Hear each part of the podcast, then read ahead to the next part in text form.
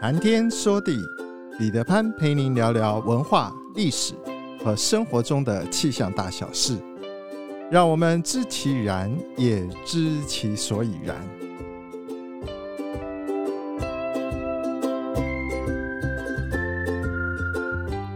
谈天说地，潘大刚空中与您相会。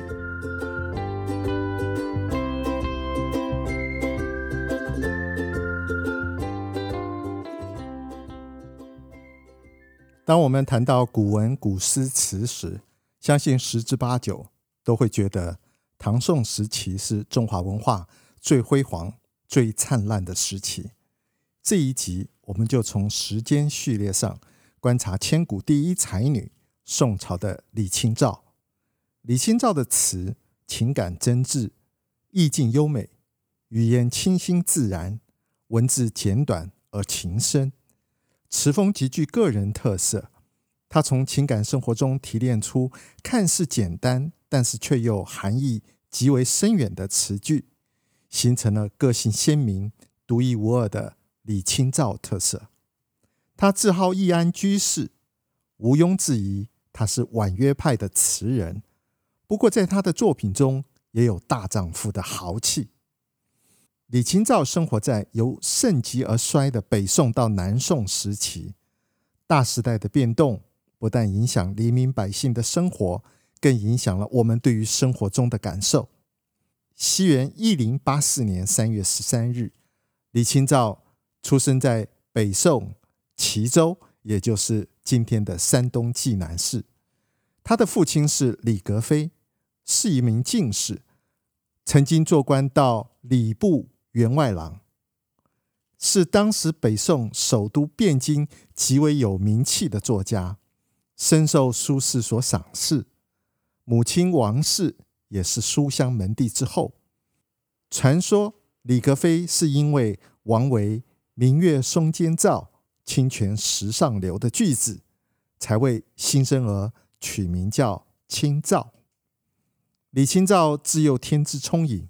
有绝佳的读书学习环境，孩童时期已经有很好的诗词造诣。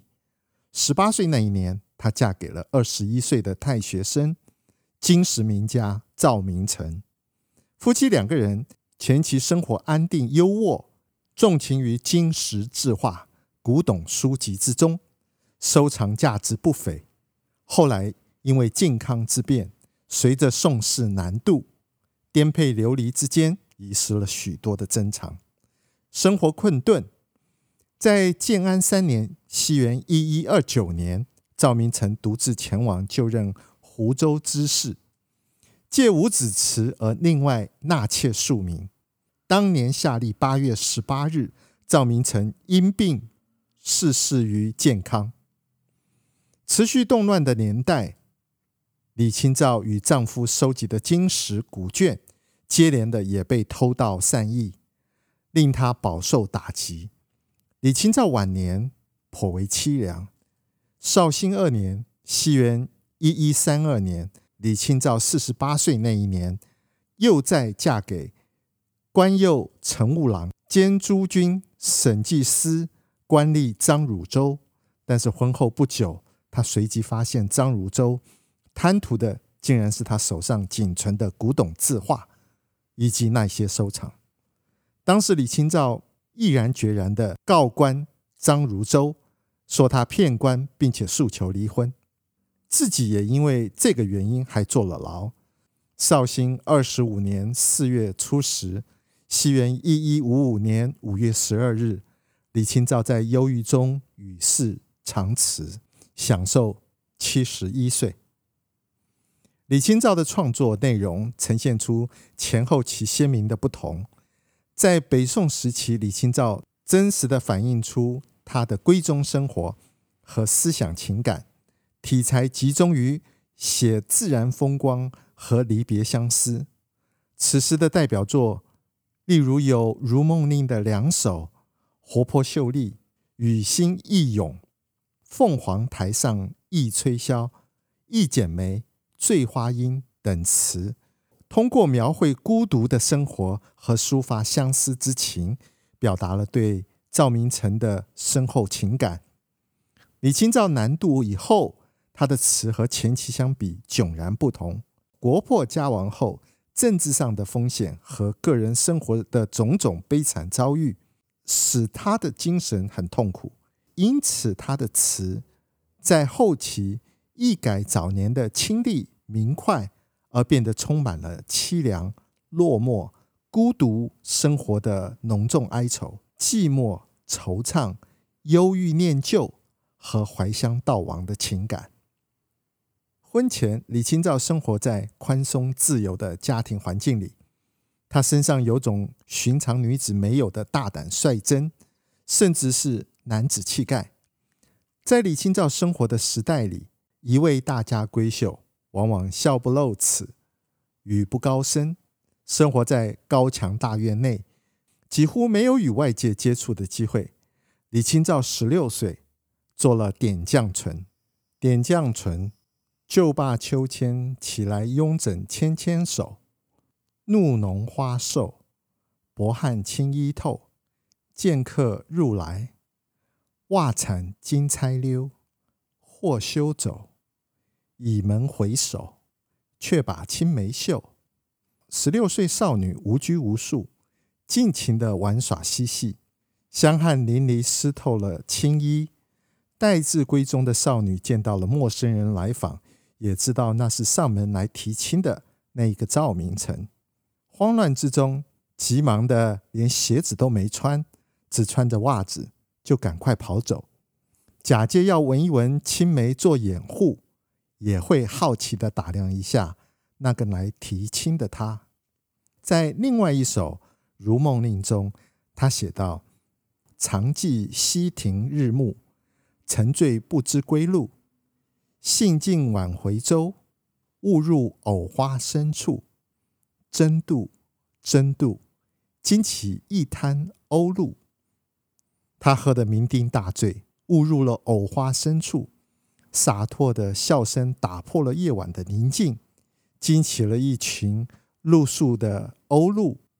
在另外一首《如梦令》中，他是这样写的：昨夜雨疏风骤。浓睡不消残酒，试问卷帘人，却道海棠依旧。知否？知否？应是绿肥红瘦。在他的作品里，经常可以看得到豪放大胆之举，毫无顾忌的打量陌生的男子，随意的划船嬉戏。酒肯定是李清照最常纵情的依靠。无论是豪饮或者是小酌，酩酊大醉或者是微醺时刻，在他的作品中有不少内容都找得到杜康的影子。在保守封建时代的宋朝，他的行为肯定已经超越了时代，大胆率真的个性，甚至可以用狂放不羁来形容。有一年重阳节，赵明诚在太学求学。没有办法回家，李清照写了一首《醉花阴》，寄给丈夫。《醉花阴》是这样写的：“薄雾浓云愁永昼，瑞脑消金兽。佳节又重阳，玉枕纱厨，半夜凉初透。东篱把酒黄昏后，有暗香盈袖。莫道不销魂。”帘卷西风，人比黄花瘦。赵明诚收到了之后，他对于妻子作词的功力十分赞赏，但是他又不甘屈居在妻子之下，于是他关门三天三夜，绞尽脑汁，终于写出了五十阙词，并且把他妻子的其中几句词也掺和进去。他把这些词拿给他的朋友陆德夫看。陆德夫看完之后说：“这些词中间只有三句写得最好。”赵明诚连忙地问说：“到底是哪三句？”陆德夫说：“莫道不销魂，帘卷西风，人比黄花瘦。”而这三句词正是赵明诚加入他词中由李清照所写的那三句话。李清照对于赵明诚那苦苦思念。便从字里行间洋溢出来，描写出新婚夫妻难分难舍，恨不得天天黏在一起，时时刻刻不要分离的感觉。李清照的《一剪梅·红藕香残玉旦秋》是这样写的：“红藕香残玉旦秋，轻解罗裳，独上兰舟。云中谁寄锦书来？雁字回时，月满西楼。花自飘零水自流，一种相思，两处闲愁。此情无计可消除。”才下眉头，却上心头。这首词的背景是李清照与赵明诚分开之后，不忍离别的一腔情深。邓丽君曾经唱过一首叫做《月满西楼》的歌曲，其中的歌词正是这一首“一剪梅，红藕香残玉旦秋”。靖康元年（西元一一二六年）。金兵攻陷开封，第二年，金兵掳走了宋徽宗、宋钦宗，北宋灭亡，是为靖康之耻。此后，宋高宗赵构偏安江南，建立了南宋。南宋初年，李清照路过乌江的时候，想起了西楚霸王项羽兵败自刎的前朝往事，面对浩浩的江水，随口。就吟出了《夏日绝句》，缅怀项羽的英雄气概。《夏日绝句》是这样说的：“生当作人杰，死亦为鬼雄。至今思项羽，不肯过江东。”靖康之变以后，李清照经历了国破家亡、夫死又伤于人世，他有感于对赵明诚的怀念和自己孤单凄凉。他在《声声慢》一词中，首句就用十四个叠字开始，看起来好像是在描写环境，实际上这是在描绘自己当下的心境。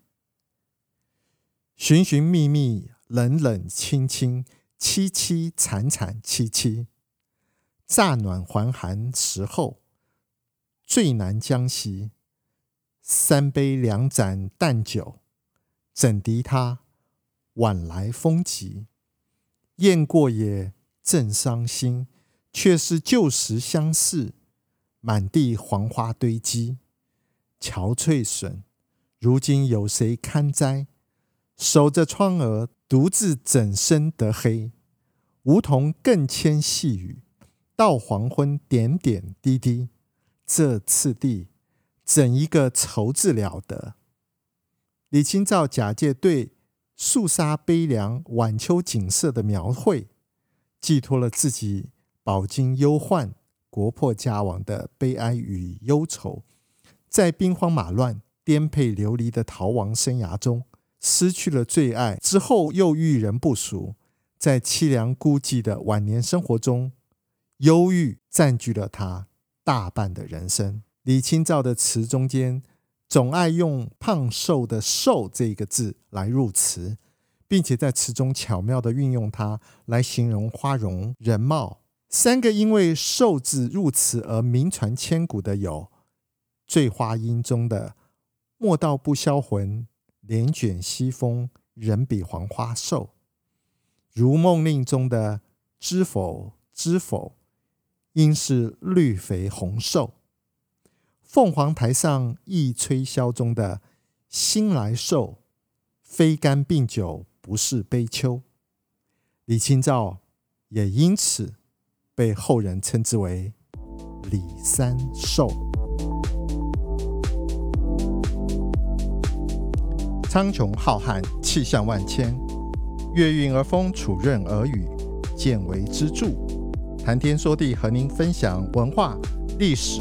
和生活中的气象大小事，让听友不测风云不再是借口，让天气不再是行动的阻力，而是生活中的助力。想要知道更多，我们下次再会。